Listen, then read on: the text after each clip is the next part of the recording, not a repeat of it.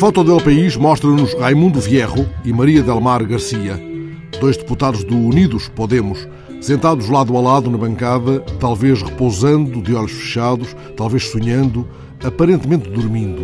Ele com o rosto apoiado à concha da mão direita, ela deixando tombar o rosto sobre o ombro esquerdo. O meu olhar de leitor toma mais cautelas que distância, alertado pela tarjeta que o jornal insere, entretanto, na dobra da notícia, uma espécie de subtil retificação. Nessa dobra, o jornal sublinha que numa versão anterior da notícia se afirmara que os deputados dormiam e explica que os serviços do partido negaram, entretanto, que os deputados estivessem dormindo. Os serviços garantem que o deputado Vierro apenas parpadeia, ou seja, abre e fecha os olhos, ainda que, a crer na imagem, os feche mais do que abre, e que a deputada Garcia olha para o telemóvel, operação muito frequente também em plenário. O jornal não se penitencia nem desmente que durmam. Opta por um título de uma subtileza demolidora, o aborrecimento de suas senhorias no Congresso.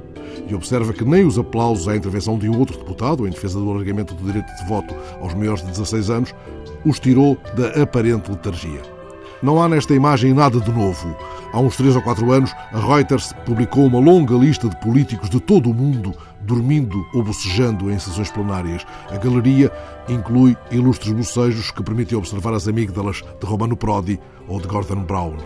E há aquele sono fingido de Tiririca há uns meses. O deputado palhaço publicou nas redes sociais uma foto em que posa dormindo no ombro de Sérgio Reis, o deputado federal com o ar, no caso, mais sisudo. Estão em pé, ambos, e fingem ambos dormir. Foi isso durante a aprovação da chamada Lei de Diretrizes Orçamentais.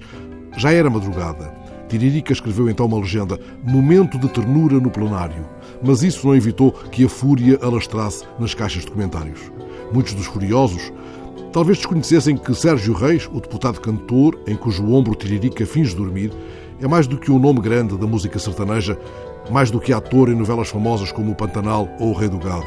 Ele travou durante 20 anos um combate sem descanso pela criação do Hospital do Cancro, em Barrentos. O hospital atende gratuitamente milhares de pessoas e Sérgio entrega a esse hospital o salário de deputado. Uns meses antes, Tiririca tinha sido também notícia por um outro motivo. Fora ele o mais interveniente de todos os deputados do Congresso. Naquela foto, ambos fingiam dormir, como se replicassem um verso do poeta fingidor: Tudo o que dorme é criança de novo.